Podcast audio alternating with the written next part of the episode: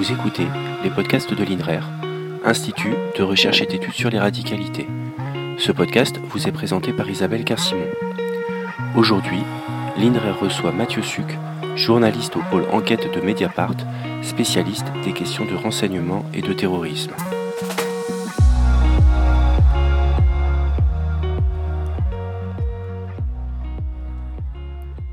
Bonsoir Mathieu. Bonsoir.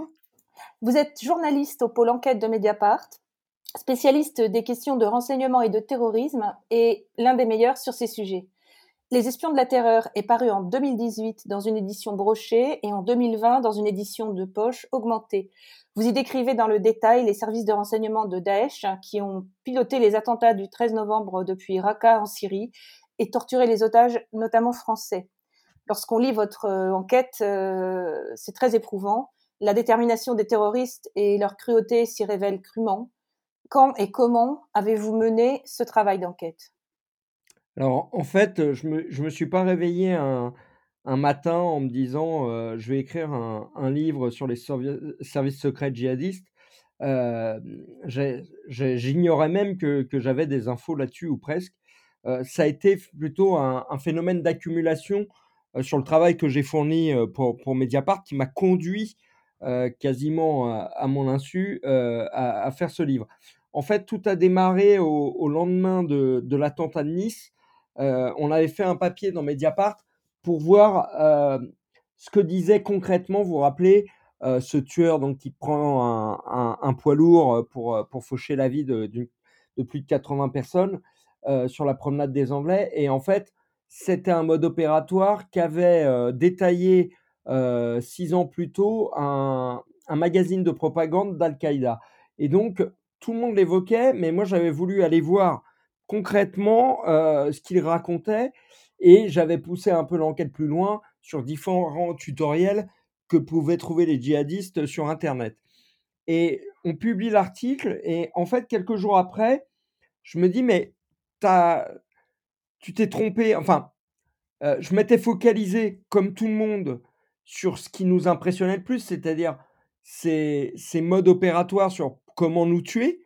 Euh, alors qu'en fait, quand on prenait ces tutoriels, euh, encore une fois disponibles en un clic sur Internet, il y avait toute une partie euh, avec des façons très originales et très différentes, effectivement, de nous tuer, mais il y avait à chaque fois autant de parties qui étaient consacrées à des mesures de sécurité que devait euh, suivre les djihadistes. Ce qui peut d'ailleurs surprendre quand on songe que c'est quand même des hommes dont la finalité dernière est de mourir dans une opération euh, suicide. Et, euh, et, quand on regardait toutes ces mesures de protection, c'était très sophistiqué. ils utilisaient des références, tel exemple cité dans un livre d'un patron de la CIA, tel exemple venant du KGB. Et c'était très précis et très juste. C'est ce qui m'avait frappé aussi. C'est que souvent, quand on travaille sur les services de renseignement, vous avez certains de nos confrères qui, pour faire croire qu'ils s'y connaissent, vont jouer avec les codes, c'est-à-dire vont parler de la piscine ou de mortier pour parler de la DGSE. Et, et, souvent, ils mettent à côté, ils utilisent des expressions qui, qui sont désuètes, qui ne sont plus utilisées par les gens des services. Là, les djihadistes, dans leur tutoriel, ils utilisaient des, expressions euh, propres au service de renseignement, mais qui, étaient justes à chaque fois. Et c'était très précis. Et donc, je m'étais dit, bah, on va faire un petit sujet là-dessus. Et puis, une actualité en, en une autre, euh, je reportais ce sujet qui ne me semblait pas important à la base.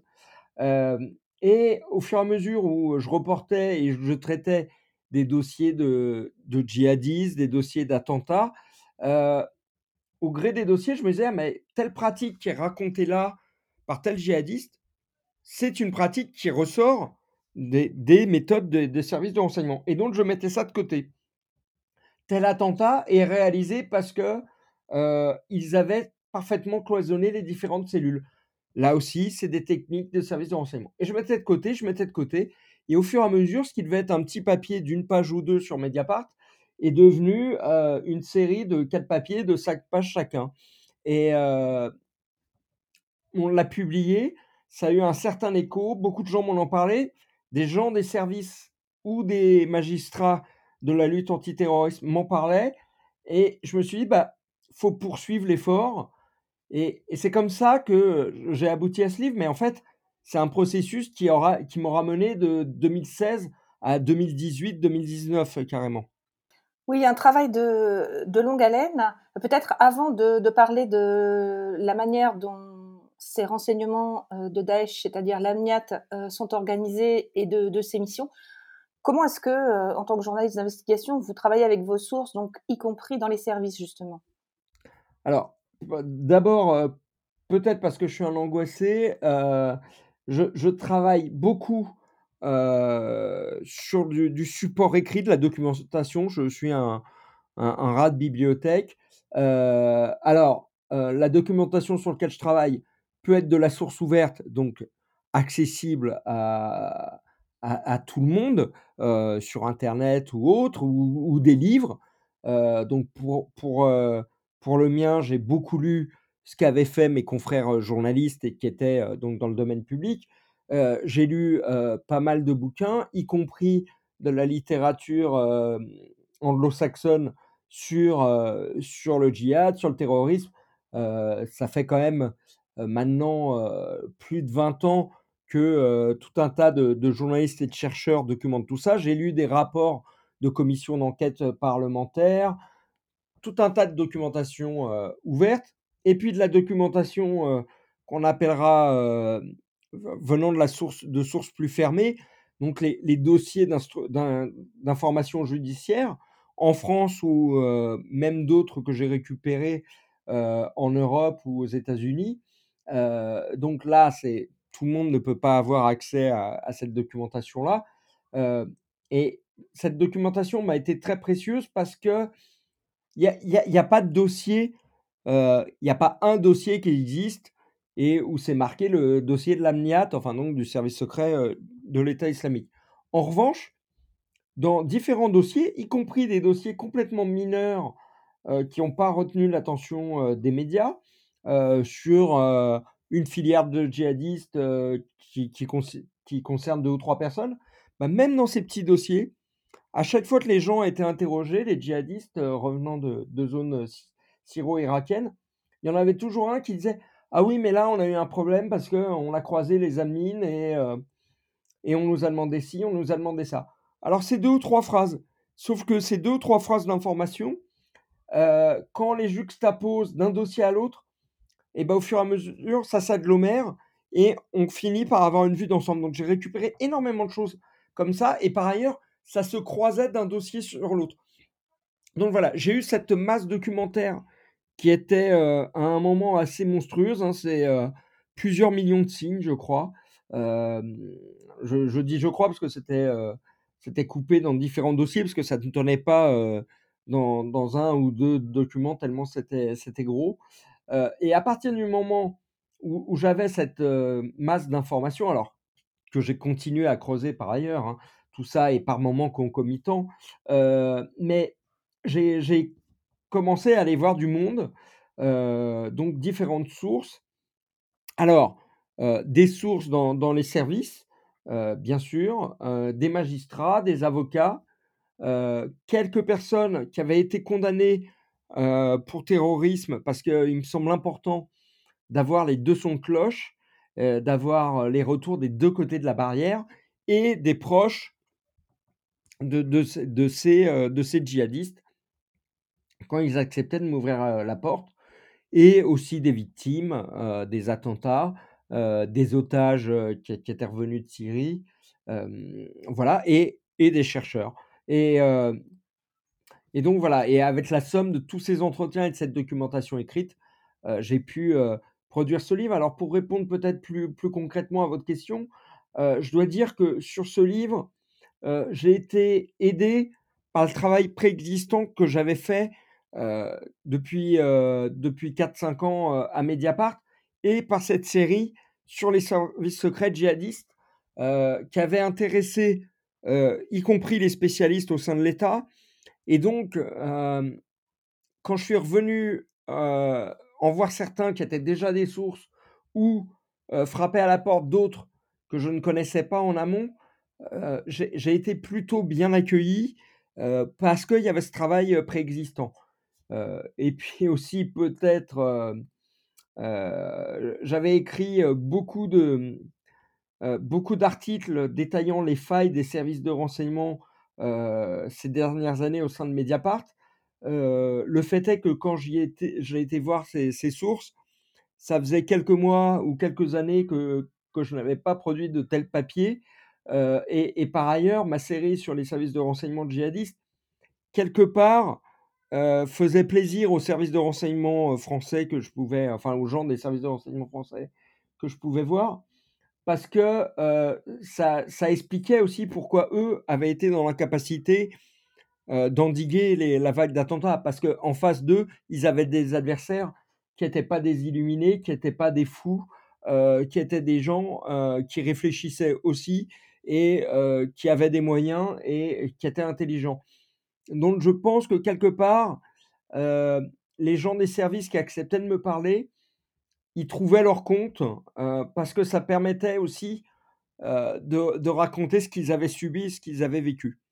Alors par contre, parce qu'il y a souvent beaucoup de fantasmes quand on travaille sur les services de renseignement, je tiens à préciser que quand je parle de gens des services, c'est des gens qui me rencontrent à l'insu de leur hiérarchie et que même si ça renvoyait, je pense, comme je vous l'ai expliqué, une bonne image, toutes mes demandes officielles au service de l'État ont été retoquées. J'ai eu des fins de non-recevoir. Donc, les gens qui me parlaient, ce sont des gens que je contactais en direct et qui acceptaient de me parler sous certaines conditions de confidentialité et de sécurité pour, pour eux. Donc voilà, c'est pas, ça n'a pas été un livre embedded avec les services de l'État, bien au contraire. Alors, dans, dans, ce livre, vous en parliez de la pseudo-folie, vous insistez sur au moins trois points qui vont caractériser les services secrets djihadistes, la MIAD donc, au, fil de votre enquête. la difficulté, donc, vous venez en parler de nos propres services de renseignement à l'époque face à une telle organisation, les références de cette même organisation euh, inspirée par les renseignements occidentaux, mais aussi les références à Guantanamo et à, et Abu Ghraib en termes de, de, communication ou au film d'Hollywood, et donc une propagande euh, qu'on a su euh, très marquée et très marquante, donc très efficace sur euh, les esprits visés. Puis enfin, le fait qu'il ne faut pas, et ça vous insistez beaucoup, considérer ces terroristes djihadistes comme des fous. Est-ce que vous pourriez nous parler bon, de leur idéologie et un peu pour nos auditeurs qui n'ont pas encore lu votre, votre livre de l'organisation et des missions de l'AMNIAT. Mmh. Alors, vous, avez tout à fait raison. C'était, moi, le, quasiment la, motivation première de, ce livre. C'était de montrer quelque chose que je constatais au gré des dossiers. c'est que faut, faut, arrêter de prendre les djihadistes pour des esservelés des gens agissant sous l'effet de, drogue quelconque, hein, ce qui est complètement faux, et, des idiots. Alors, je ne vais pas nier l'évidence. On, a tous en mémoire telle ou telle revendication, enfin message d'allégeance d'un terroriste qui s'apprête à passer à l'acte et à mourir. on voit bien que certains ont quelques problèmes d'élocution, de syntaxe, et qu'ils euh, recrachent un discours euh, qu'ils sont bien en mal de, maîtriser. bien sûr que, comme dans toutes les armées du monde, comme dans toutes les organisations, il y a des idiots, il y a des faibles d'esprit, bien évidemment, et c'est souvent ceux qu'on retrouve faisant office de chair à canon. Mais en même temps, derrière, il y a des gens intelligents et c'est pas parce qu'on se réfère d'un fondamentalisme religieux, euh, c'est pas parce que on, on se revendique d'une application soi-disant stricte et des origines du Coran, ce qui reste là aussi très discutable, que on n'est pas ouvert sur le monde, qu'on n'est pas ouvert aux nouvelles technologies et qu'on n'est pas capable de renvoyer nos propres services de renseignement à leur turpitude et utiliser contre eux des méthodes qu'on a appris chez eux à leurs dépens. donc voilà, ça c'était une des, vraies raisons, un des vrais motifs de, de, ce livre. aller un peu à l'encontre des, idées préconçues. Et d'ailleurs, je pense que ces idées préconçues ont fait beaucoup de mal à la lutte antiterroriste au départ. Vous le pointiez sur, sur les ratés de, de nos services. C'est-à-dire que, rappelez, si on se rappelle l'époque, hein, en 2012-2014, il y a cette vague de, gens qui partent rejoindre le, théâtre syrien pour combattre Bachar el-Assad et qui rejoignent des organisations djihadistes. Au départ, les, services, et nous aussi, hein, les médias, on regarde ça un peu de haut, de manière condescendante, sur ces jeunes qui vont refaire une espèce de guerre d'Espagne djihadiste contre le boucher de Damas. et puis à un moment, ça s'accélère, et là où il y avait deux ou trois départs par mois, la DGSI se retrouve face à des centaines de départs en flot continu et, les rangs des organisations djihadistes qui, qui grossissent, qui grossissent de centaines de milliers de jeunes djihadistes français, belges et autres. et ils vont être un peu débordés. Et par ailleurs, c'est vrai que quand on regarde le profil des gens qui rejoignent les rangs des diverses organisations et au premier chef l'État islamique, on a des jeunes gens, pas forcément tous délinquants à l'origine. Il y a beaucoup de jeunes qui n'avaient jamais fait parler d'eux, qui sont radicalisés un, peu, un peu vite et qui, une fois arrivés là-bas, sont tellement fiers de ce qu'ils font qu'ils l'expriment sans aucune pudeur sur les réseaux sociaux. C'est ce qu'on va appeler le LOL djihad, avec tout le monde qui se prend en photo sur Facebook. Et on a l'impression que c'est un peu les, bronzés font du djihad.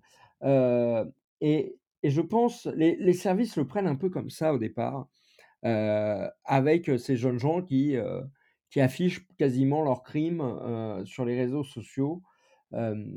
voilà. Et puis avec aussi une idée de bon, bah, bon débarras, ils vont se faire tuer là-bas, c'est pas très grave. et puis au fur et à mesure, vont émerger, y compris sur les réseaux sociaux, des messages à l'encontre de la France et d'autres pays occidentaux, des messages de menaces. Et là, on va commencer à réaliser que ce qu'on regardait d'un œil, je ne vais pas dire sympathique, mais en tout cas très condescendant, bah, en fait, ça peut nous poser problème à nous aussi, parce que ces gens-là qui sont en train de combattre là-bas, certes, il y en a un paquet qui se font tuer sur place, mais il y en a d'autres qui, survivent, qui s'aguerrissent et ils peuvent revenir chez nous. Et ce, retard qu'on va avoir pris à ce moment-là va être très préjudiciable sans compter que, et c'est, ça rejoint le cœur même de, mon livre, ce que les services n'avaient pas vu tout de suite, il va leur falloir quelques mois, quelques années pour en prendre conscience, mais là aussi, pareil pour, les, pour nous médias, c'est que certes, il y a énormément, énormément de jeunes gens, mais dans le lot des, des, gens qui partent en Syrie, il y a aussi des personnages connus des vétérans du djihad, des gens qui ont 30, 40 ans, certains même 50, et qu'on a vu s'entraîner dans les camps d'entraînement d'Al-Qaïda en, Afghanistan, qu'on a vu dans différentes vagues de djihad dans les années 2000, combattre en Irak, combattre en Tchétchénie. Et ces gens-là, bah, ça fait 10, 15 ans qu'ils échappent aux services occidentaux, services moyen-orientaux. Et quand depuis 10-15 ans, on échappe à tout le monde et aux bombes, bah, c'est qu'on a des habitudes de clandestinité qui sont pas trop mauvaises. Et, et, ces hommes-là, qui sont certes moins nombreux que le, contingent de petits jeunes, c'est ceux sur lesquels va s'appuyer l'État islamique pour former son administration, parce que l'État islamique, rappelons-le toujours, était un proto-État et c'est la première organisation terroriste labellisée telle qu'elle à avoir un État aussi vaste à gérer. Et donc, ils vont créer des administrations en, s'appuyant sur des gens qui ont de l'expérience. Et parmi les différentes administrations, il va avoir l'AMNIAT, le service de renseignement terroriste. Et là aussi, l'histoire de l'AMNIAT était très intéressante à mon sens parce que de la même manière que les jeunes djihadistes qui rejoignaient les rangs de l'État islamique, l'histoire de l'AMNIAT épouse l'histoire de l'État islamique. À savoir, en 2013, l'État islamique va engranger quelques succès et prendre l'ascendant sur les autres organisations qui combattent Bachar el-Assad. Ils vont avoir des succès et en 2014, ils vont progresser très rapidement et constituer ce qui va devenir donc le, califat. D'organisation terroriste, ils deviennent proto-État. Et qu'est-ce qui, bah, quand vous avez un territoire à défendre, ça change un peu la donne. Vous devez tenir vos frontières et surtout l'intérieur de vos frontières.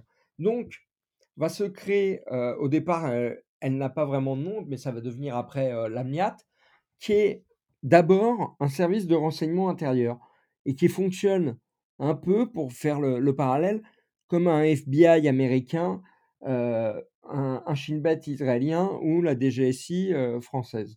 Donc, c'est du renseignement intérieur pour essayer de démasquer d'éventuels taupes envoyés par les services occidentaux ou moyen-orientaux pour savoir en savoir plus sur l'organigramme de l'État islamique et pour aussi pouvoir cibler des individus lors des attaques de la coalition internationale.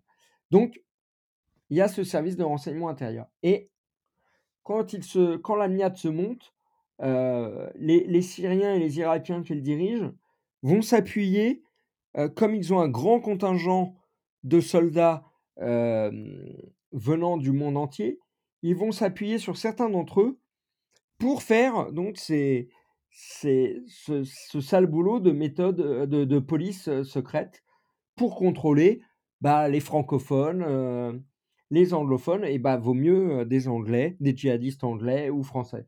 Et c'est là qu'on va voir émerger des figures comme Abdelhamid Abaoul, le coordinateur des attentats du 13 novembre, mais aussi, côté anglophone, euh, Jihadi John, là, ce, bourreau de l'État islamique, qui était un ressortissant anglais. Et puis, donc là, on est 2013, 2014. Mi-2014, c'est le début de la coalition internationale et il y a les bombardements sur plusieurs, sur les territoires de l'État islamique et plusieurs chefs de l'État islamique vont mourir dans des frappes ciblées. Et l'Amniat a beau faire, ils n'arrivent pas à empêcher l'élimination de certains hauts cadres, même s'il y a un durcissement des mesures de sécurité à leur rencontre. Et donc, bah, va se développer et là, on retrouve une dichotomie qu'on retrouve dans tous les services de renseignement du monde entier, c'est-à-dire renseignement intérieur et renseignement extérieur. Il va avoir une cellule des opérations extérieures, donc on appelle ça le bureau des OPEX, qui, qui fonctionne bah là un peu comme une CIA américaine, comme la DGSE française ou le Mossad israélien. Donc on, a toujours voilà, cette dichotomie DGSI, DGSE, FBI, CIA, Shin Bet, Mossad, et au sein de l'AMNIAT, l'intérieur, extérieur, de la même manière, de manière vraiment, ça fonctionne euh, de manière très traditionnelle comme un, service de renseignement. Avec une différence notable, c'est que le renseignement extérieur qui est pratiqué par l'État islamique a une finalité, celle de commettre des attentats pourquoi? Ces attentats donc, sur, sur notre sol bah Parce que il y a un but qui est un but stratégique de moyen terme, c'est faire cesser les bombardements de la coalition. Donc, on va frapper sur leur sol ceux qui nous bombardent avec un message clair qui est de nous bombarder.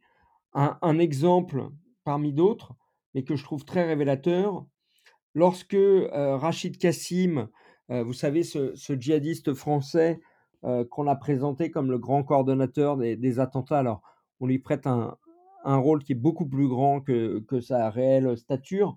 Il était juste le premier étage de ceux qui endoctrinaient des gens en France depuis Internet pour les inciter à frapper.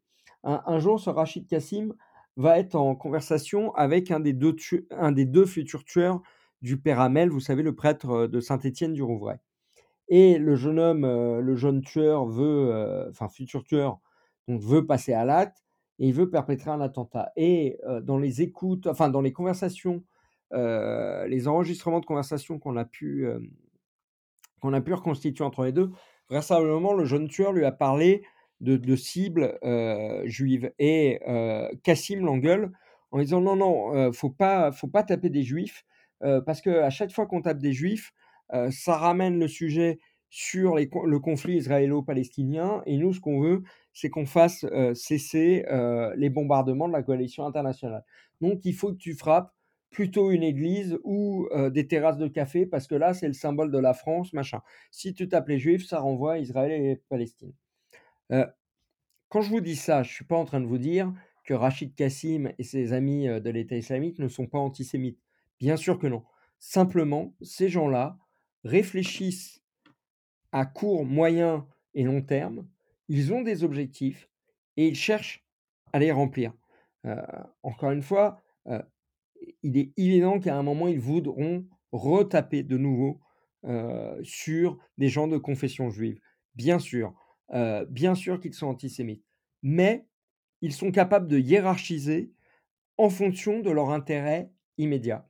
C'est quelque chose qu'il faut avoir toujours en tête vous me demandiez de définir un petit peu ce que c'était que l'État islamique. enfin, comme, toute organisation djihadiste, c'est une organisation qui a un projet politique et religieux. Les deux sont intrinsèquement liés. Et pour,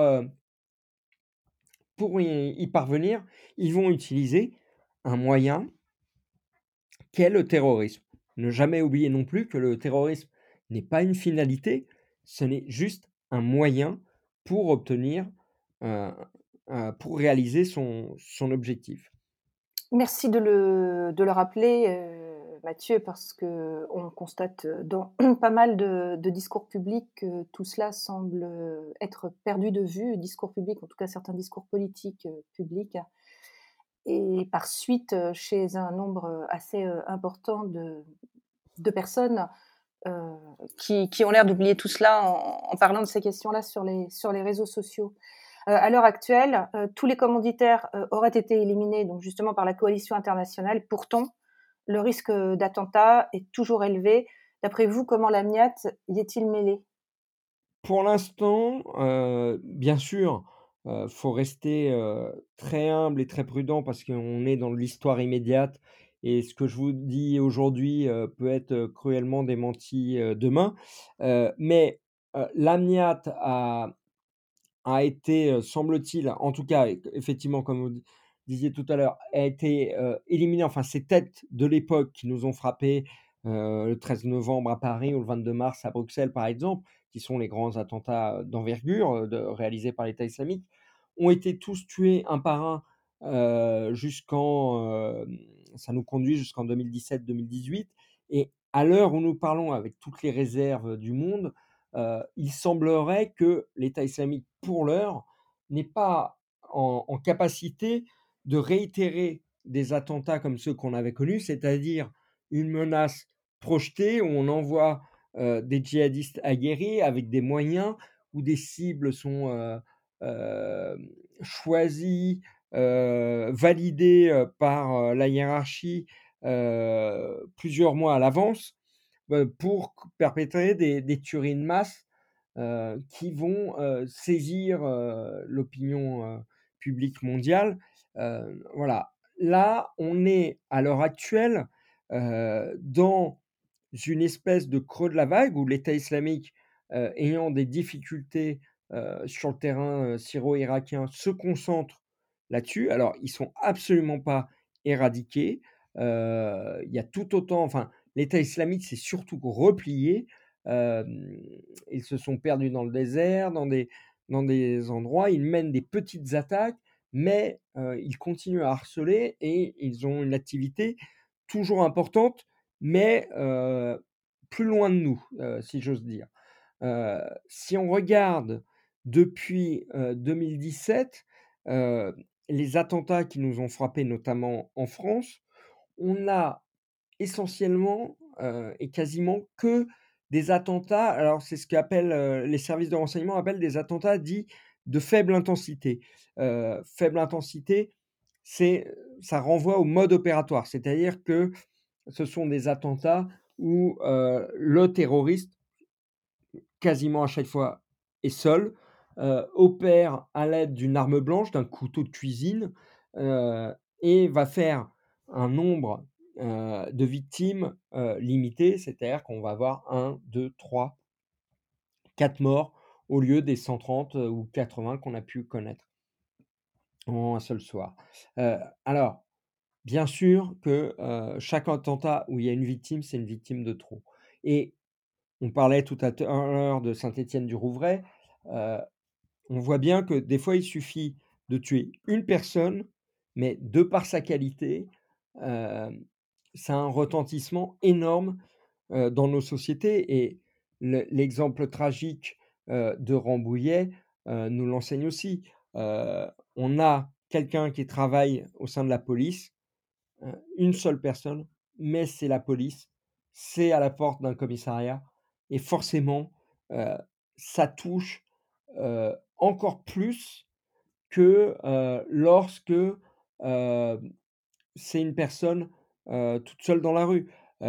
c'est terrible à dire, mais regardez l'impact qu'a eu l'attentat de Samuel Paty, cet enseignant décapité dans les Yvelines. tout le monde a oublié les deux jeunes filles qui ont été tuées, gare Saint-Charles, à Marseille. C'était deux jeunes femmes. elles n'avaient pas de qualité particulière de par leur métier, c'était des étudiantes. on se dit, bon, bah, c'est un fou qui tape dans la rue, c'est quasiment imparable, ça nous choque moins. Quand on touche à des symboles, là, c'est un grand retentissement. Donc, ces attentats de faible intensité peuvent avoir un grand retentissement, mais le fait est qu'ils ne nécessitent pas beaucoup de moyens et que, malheureusement, ils sont très difficilement décelables. là où on parlait souvent, et, et, Mediapart, plus souvent que les autres encore, où on parlait de failles des services sur certains des gros attentats, là, sur les attentats que nous subissons depuis 2017, il faut bien reconnaître que c'est assez compliqué à empêcher en amont parce qu'on est face à des individus qui ne font pas partie de réseau, qui n'agissent pas en groupe, qui n'ont pas besoin d'une grosse logistique, qui n'ont pas besoin d'être en liaison avec des trafiquants d'armes. Et, tout ça est très très difficile à, à détecter. Donc, à l'heure actuelle, nous avons un, ce terrorisme de, donc de, faible intensité qui nous use. ce ne sont pas des tueries de masse, mais ponctuellement, ça vient nous rappeler que les djihadistes sont toujours là, qu'ils entendent toujours nous tuer, et par ailleurs, quand ça se couple avec une, situation de pandémie mondiale qui déjà nous, nous, nous abîme et, et, nous fait perdre certains de nos repères, l'effet est d'autant plus dévastateur. Et puis, pour finir, les attentats que nous prenons aujourd'hui, ça fait quand même 6 ans, 7 ans maintenant qu'on s'en prend. Donc forcément, il y a une lassitude et on voit bien qu'au moindre attentat, vous, vous en parliez tout à l'heure, les réseaux sociaux s'enflamment, les hommes politiques sont dans une surenchère, mais parce qu'ils ils, n'ont pas les, connaissances suffisantes malheureusement pour nous expliquer, pour nous éclairer, et qu'un discours politique qui consisterait à dire bah faut tenir, c'est difficilement audible et ne propose rien. Les, politiques se disent que, ce n'est pas audible, donc on est dans la surenchère perpétuelle, voilà, et c'est probablement pas la bonne réponse. Oui, la bonne réponse est quelqu'un comme par exemple Nicolas Henné, on a souvent parlé, donc ancien, ancien grand reporter, ancien otage de Daesh, c'est bien sûr le travail sur, sur la résilience. À propos de ce, de ce risque qu'on pourrait appeler aussi domestique, que pensez-vous de la notion de djihadisme d'atmosphère? Alors, j'en pose pas grand-chose. Par certains côtés, bien sûr, ça peut rejoindre ce que, ce que je viens de vous expliquer sur les attentats de faible intensité. juste alors, sur le djihadisme d'atmosphère, je noterai juste que son auteur, quelques mois ou années plus tôt, parlait sur une chaîne de télé continue de terrorisme d'ambiance pour parler du saccage sans aucun motif politique et religieux d'un établissement public ou je sais plus où c'était un cirque, enfin bref. donc on était dans le terrorisme d'ambiance. Aujourd'hui, on est dans le djihadisme d'atmosphère.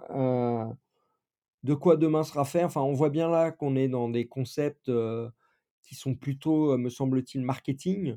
voilà. La, réalité, c'est que effectivement, on est dans un creux de vague djihadiste. Les organisations Al-Qaïda a, a perdu de son leadership à cause de, l'efficacité de la propagande de l'État islamique et des succès rencontrés par l'État islamique. Euh, Al-Qaïda est, quand même bien loin maintenant de, des préoccupations des, jeunes euh, chez nous qui pourraient être séduits par ces thèses. Euh, et l'État islamique a d'autres chats à fouetter à l'heure actuelle. Donc, oui, on est sur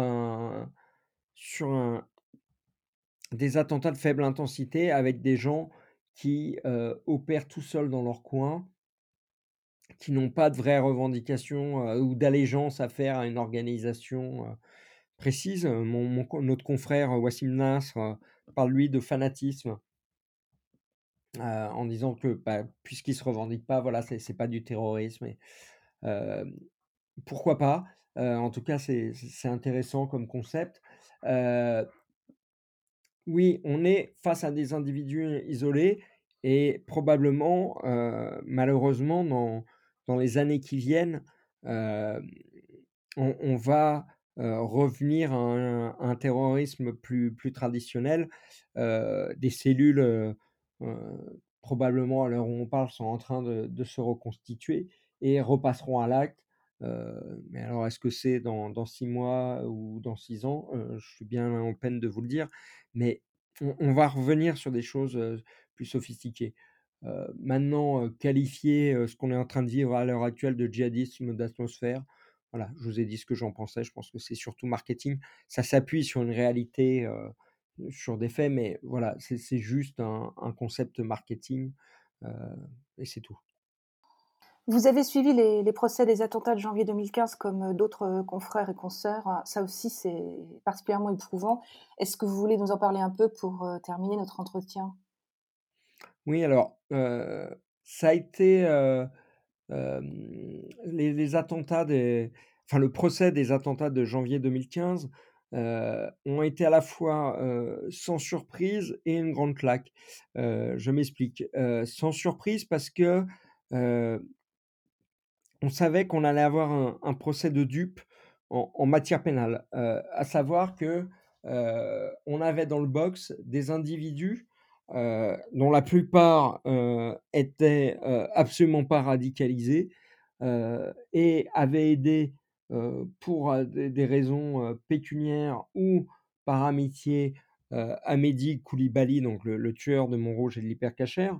Mais très sincèrement, ces gens-là, à Mehdi Koulibaly, aurait été braquer une pharmacie ou une, supérette plutôt que faire ces tueries à motif terroriste, ça aurait été la même chose et ils, ignoraient tout du projet d'attentat de, de et par ailleurs, une personne avait été artificiellement rattachée au Kouachi pour permettre que ce soit aussi le procès de Charlie Hebdo, parce que publiquement, ce n'était pas envisageable qu'on ne, fasse pas le procès des assassins de, Charlie Hebdo. Mais en réalité, bah, les assassins de Charlie Hebdo sont morts, le commanditaire est mort, et il y a une personne qui aurait pu être intéressante, mais il a été interpellé trop tard. et son procès aura lieu probablement un jour. Il est en prison et, il y a une instruction en cours quant à ses liens vis-à-vis de, de l'attentat de Charlie Hebdo, mais le vrai, le vrai procès des attentats de Charlie Hebdo, ça sera le jour où cet homme-là sera jugé. Donc on a eu un procès dupe d'un point de vue pénal, où les gens dans le box étaient vraiment du deuxième ou troisième cercle.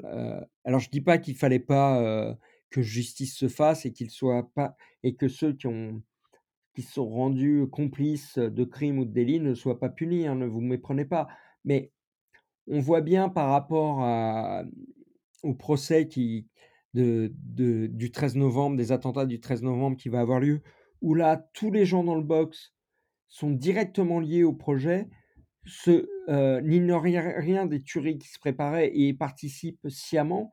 Et ce sont des hommes, on en enlève l'un, l'un d'eux, les, attentats n'ont pas lieu. Ils y ont tous participé. Peut-être qu'ils sont pas morts, peut-être qu'ils n'ont pas tenu les Kalachnikov, peut-être qu'ils n'ont pas tué directement les gens, mais ils sont largement aussi responsables de la mort des 131 euh, pauvres victimes du 13 novembre. Euh, en revanche, euh, ceux des attentats, du procès des attentats de janvier, étaient quand même très éloignés des faits, hormis deux ou trois où on pouvait se, poser la question. Donc, d'un point de vue strictement pénal, ce procès a été assez inintéressant et c'était tout à fait prévisible. En revanche, je vous disais en préambule que ça a été aussi une claque.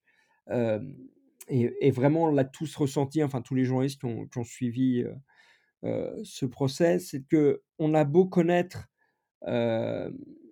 la, gravité des faits. Et moi qui vous parle, mon précédent livre, j'avais qui s'appelle Femme de djihadiste, j'avais reconstitué minute par minute les tueries de, Charlie Hebdo et, de l'hypercachère et de Montrouge, parce que les, femmes sur lesquelles je travaillais étaient les, conjointes des, des terroristes. ou des femmes qui naviguaient dans, l'environnement direct des Kouachi, des Koulibaly. Donc moi-même qui avais reconstitué minute par minute les attentats, je pensais ne plus rien ignorer des faits. Bah, je me suis quand même pris une claque parce que là, c'était pas juste des faits froids qu'on examinait, c'était des victimes qui venaient parler et, et ça a été des grands, grands moments d'émotion très douloureux, très difficiles à suivre, y compris dans la diversité de la manifestation de cette douleur. C'est-à-dire que par exemple, chez les gens de Charlie, ça m'a marqué, c'est qu'on a vraiment eu des cas très différents entre celles et ceux qui étaient en pleurs du début à la fin, et, c'est bien normal et bien compréhensible. L'une qui, qui, qui, avait des mots absolument extraordinaires, c'était presque de la poésie. elle nous racontait des choses atroces et, et tout ce qu'elle avait vécu après, mais, mais c'était beau la langue dans, dans laquelle elle, le disait. Ceux qui avaient une, extrême pudeur, ceux qui, qui s'exprimaient de manière quasiment mathématique, ceux qui disaient non, non, mais moi je souffre pas, moi je suis un baroudeur, j'en ai vu d'autres, et puis moi j'ai été, oui, j'ai été blessé, mais bon, il y en a d'autres, non, faut que vous intéresser à machin et machin, c'est eux qui souffrent, mais moi, non, ça va. Et à force de dire non, non, moi ça va, et de jouer le baroudeur, plus il insistait là-dedans et plus on comprenait que non, ça n'allait pas le pauvre. donc toutes ces, douleurs étaient impressionnantes, mais même j'ai été très marqué par les témoignages des policiers. les policiers qui sont les primo-intervenants sur Charlie Hebdo, ceux, vous vous souvenez, qui vont se faire canarder par les Kouachi dans cette rue à sens unique avec leur voiture, ceux qui vont leur tirer dessus, parce que parmi les premiers policiers qui arrivent, quand ils tombent sur les Kouachi, qui comprennent qu'ils sont euh, qui a un attentat en cours, ils vont essayer de les neutraliser, ils vont leur tirer dessus. Donc des, hommes qui ont agi, des hommes à qui il n'y a absolument rien à reprocher sur le coup, et bah, tous ces hommes-là, qui étaient pour certains des, caricatures de ce qu'on peut imaginer comme Baqueux, vous savez, les, membres des, brigades anticriminalité, qui arrivaient à la barre avec leurs gros bras et, et, et, tous leurs muscles, et qui, en fait, au bout de quelques instants, éclatait en sanglots et, nous expliquait comment bah, depuis six ans ça n'allait pas et ils, étaient tous, ils étaient tous plongés dans des dépressions plus ou moins graves. ils étaient tous sous médicamentation. la plupart avaient arrêté la tenue, ou en tout cas avaient quitté la rue, et en tout cas la rue parisienne. beaucoup étaient partis en province, dans des services de police où ils demandaient à avoir des, jobs de bureau. Et, je trouvais ça très marquant parce que là, c'est des gens qui intervenaient, qui ne connaissaient pas les, les victimes, excepté Ahmed Merabel, alors leur collègue qui va être lâchement abattu par les Kouachi. mais donc, ils avaient moins de traumatisme, on va dire, que les gens de, de Charlie Hebdo. Ils avaient été dans l'action de leur métier. ils n'avaient rien à, se reprocher. Et malgré tout, le traumatisme, six ans après, enfin cinq ans après, était palpable, monstrueux, pour des gens qui ont quand même, enfin, on parle de policiers, qui ont l'habitude d'aller sur des scènes de crime, qui ont l'habitude de voir des choses.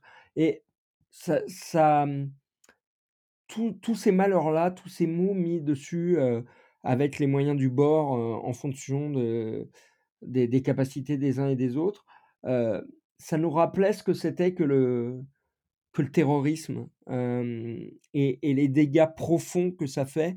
Et ça a été vraiment très très marquant et vous savez que le, procès était filmé pour l'histoire. Hein. On n'a pas accès aux vidéos du, du procès à l'heure actuelle, mais dans quelques paquets d'années, les, chercheurs ou, les citoyens pourront voir les, les, images de ce procès. Encore une fois, c'était pas un grand procès d'assises, mais par contre, la, la puissance des témoignages restera quelque chose qui marque et, et, encore une fois pour montrer la réalité crasse de ce que c'est qu'un attentat terroriste et des dégâts que ça fait. Là, je pense que même pour nous qui avons l'habitude de chroniquer des procès, qui avons l'habitude de chroniquer des attentats, c'était très fort. Mais vous savez, j'avais suivi aussi le, le premier procès d'Imera sur les attentats de Toulouse et Montauban. et je me rappellerai toujours du, de, de, la journée où les victimes de l'école aux Aratora, donc cette école de confession juive dans laquelle Mohamed Merah, à la rentrée le matin, a abattu un père de famille, ses deux enfants et une autre petite fille, des enfants âgés de 4 à 6 ans de mémoire quand les gens qui ont vécu cette terrible tuerie racontaient ça, nous étions tous en larmes, mais j'ai jamais vu une salle d'audience pleurer comme ça. Ça allait des magistrats professionnels aux avocats et il y avait sur les bancs de la défense un célèbre avocat qui est aujourd'hui garde des Sceaux, Éric de Pont-Moretti, qui défendait le frère d'Abdelkader Mera. on connaît Éric Dupont-Moretti, on connaît sa faconde, on connaît sa façon de, se, heurter à, l'accusation et même parfois aux parties civiles. Je peux vous assurer que ce jour-là, il était comme nous tous. Je l'ai vu tête baissée dans, ses bras parce que là, terrassé par une réalité qui était insoutenable, mais pour tout à chacun. Et, et voilà, et ces moments-là, sont extrêmement durs à vivre, mais encore une fois, je pense qu'ils sont importants. Euh, et c'est notre rôle à nous, journalistes, de, de les pour, le, pour nos concitoyens qui ne peuvent pas y assister. C'est ne jamais oublier euh, voilà, les, les attentats, euh, même quand c'est des attentats de masse, ce ne sont pas que des statistiques, c'est aussi des hommes et des femmes qui souffrent et qui souffrent longtemps après. Et c'est le but recherché des terroristes. Il faut l'avoir en tête. Voilà. Merci infiniment, Mathieu. Merci à vous. Vous avez écouté l'émission des podcasts de l'INRER avec pour invité Mathieu Suc, journaliste au pôle enquête de Mediapart, spécialiste des questions de renseignement et de terrorisme. Pour plus d'informations sur les actions menées par l'INRER, retrouvez-nous sur inrer.org. Jingle, mémorise du musicien australien Patch.